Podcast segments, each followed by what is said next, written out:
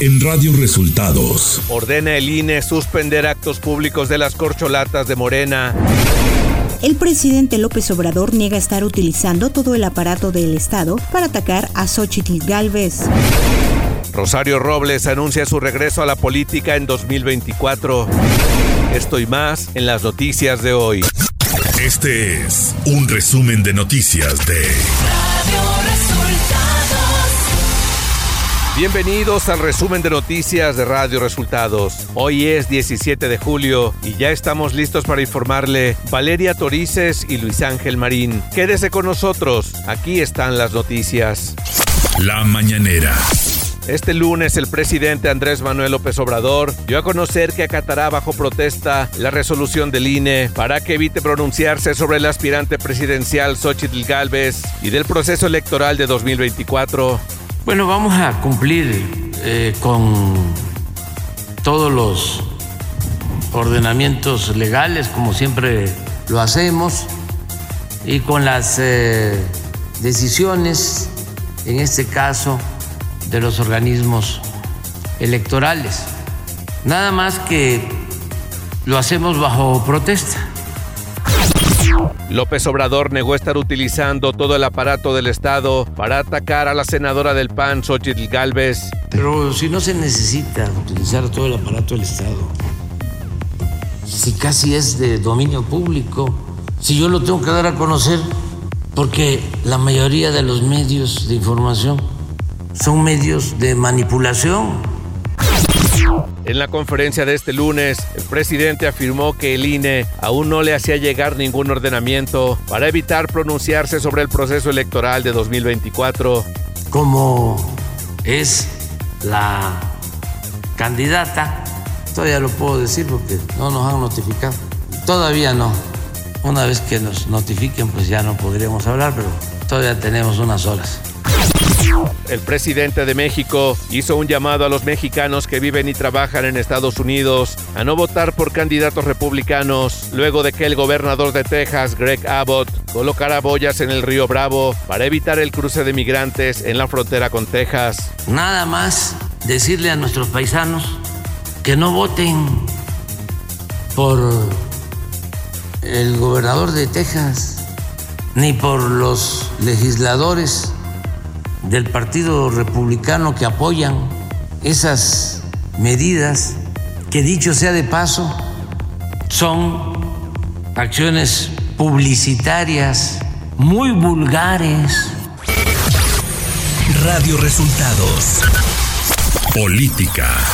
Este sábado, en sesión extraordinaria, la Comisión del INE informó que acatará la sentencia del Tribunal Electoral del Poder Judicial de la Federación para que nuevamente discutan si las giras de las corcholatas de Morena violentan la equidad de las contiendas electorales y si es necesario ordenar su suspensión. La Comisión de Quejas y Denuncias del INE ordenó a Morena acotar los eventos de los aspirantes o corcholatas para que no sean públicos como recorridos o asambleas, sino solo para militantes y simpatizantes y realizarlos de preferencia en las sedes partidistas Igualmente instruyó a Claudia Sheinbaum, Adán Augusto López, Marcelo Ebrard, Ricardo Monreal, Manuel Velasco y Gerardo Fernández Noroña que una vez que sean notificados del acuerdo, sus asambleas informativas no contengan elementos proselitistas.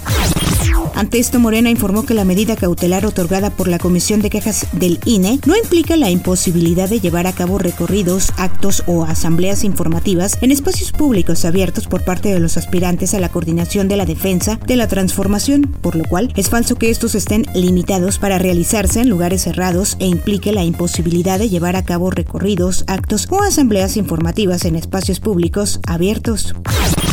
De gira por Durango, la aspirante presidencial de Morena, Claudia Sheinbaum, se refirió a la orden que dio la Comisión de Quejas y Denuncias del INE para que las corcholatas de ese partido eviten proselitismo y ciñan sus eventos a espacios con la militancia.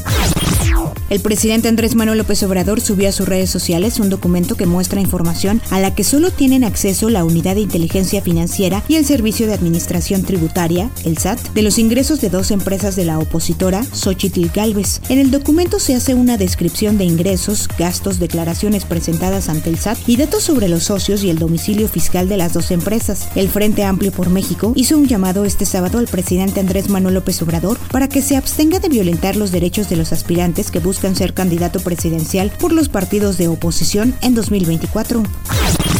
En su segundo día de gira en el puerto de Veracruz como parte de su aspiración presidencial para 2024, Xochitl Galvez aseguró frente a militantes y simpatizantes panistas que el revelar datos sobre contratos de empresas que ella formó desde hace 31 años forma parte del miedo que le tiene el presidente López Obrador.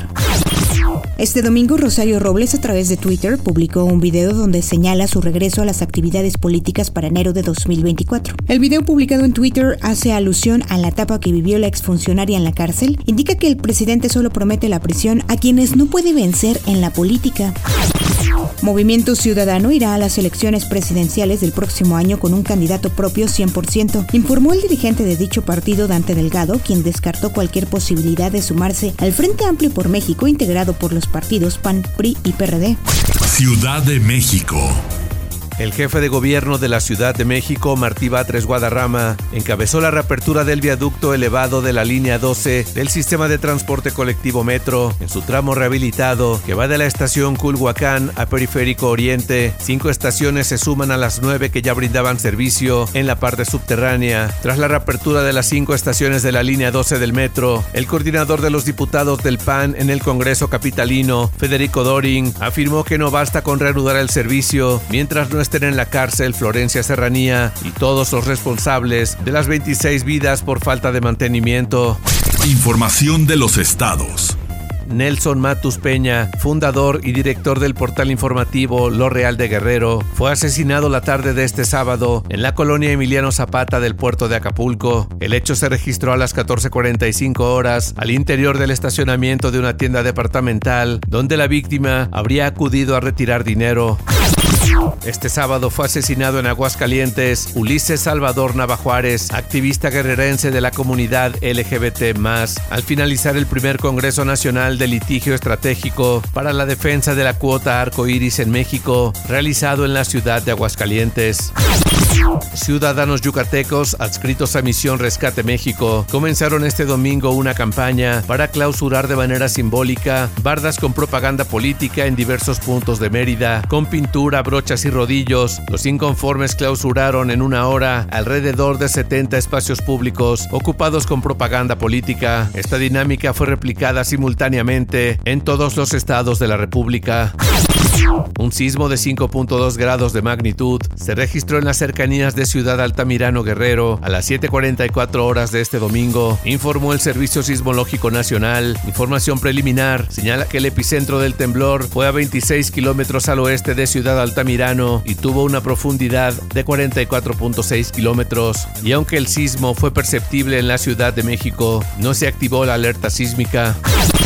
El Instituto Nacional de Migración detectó a más de 300 migrantes en dos eventos simultáneos. En el primer caso, 107 extranjeros provenientes de Guatemala, Honduras, El Salvador, Cuba y Nicaragua fueron localizados cuando eran transportados en condición de hacinamiento en la caja de un camión de carga tipo Torton a la altura del kilómetro 150 de la carretera Orizaba-Puebla. En un segundo caso, se detectó un tracto camión mal estacionado en un camino cercano a Fortín de las Flores, Veracruz. En interior había 196 migrantes que al ser cuestionados refirieron ser extranjeros sin poder acreditar su estancia regular en el país. Delfina Gómez, gobernadora electa del Estado de México, avanza en la revisión de los temas abordados en la primera mesa de trabajo referente a gobernabilidad que se llevó a cabo entre su equipo de transición y el del gobernador Alfredo del Mazo. La siguiente reunión entre los equipos de transición entre el mandatario actual y su sucesora se llevará a cabo el próximo miércoles 19 de julio. Clima. Para este día, un segundo canal de baja presión en el sureste mexicano y la península de Yucatán, en combinación con el ingreso de humedad del Golfo de México y Mar Caribe, provocarán lluvias puntuales muy fuertes en Oaxaca, Veracruz y Chiapas, lluvias puntuales fuertes en Campeche e intervalos de chubascos en Tabasco, Yucatán y Quintana Roo. Economía. El Servicio de Administración Tributaria SAT informó este domingo que a fin de que los contribuyentes puedan cumplir con sus obligaciones fiscales, se amplía el plazo al 1 de enero de 2024 para la aplicación de las multas y sanciones para quienes emitan carta aporte sin cumplir con todos los requisitos. Esta es la sexta ocasión que el SAT posterga la puesta en vigor de la aplicación de multas por no llenar de forma correcta la carta aporte. Radio Resultados Internacional. El secretario general de la ONU, Antonio Guterres, dice estar profundamente decepcionado por el hecho de que sus propuestas para abordar los obstáculos a las exportaciones rusas de productos alimentarios y fertilizantes hayan sido desoídas y expresó su pesar por la decisión de Moscú de retirarse del acuerdo sobre cereales.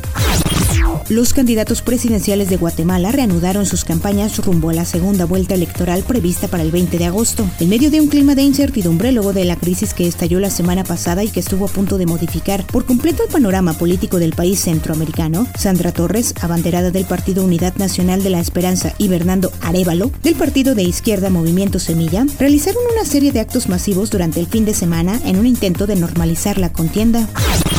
Un sismo de magnitud 6.5 se registró en Argentina a las 12.5 de la madrugada. El movimiento telúrico tuvo una profundidad de 214 kilómetros y de momento no se informa de posibles víctimas o daños materiales, según los reportes de medios locales. El terremoto se sintió en las provincias argentinas de Mendoza, Río Negro y La Pampa, además de en algunas zonas de Chile.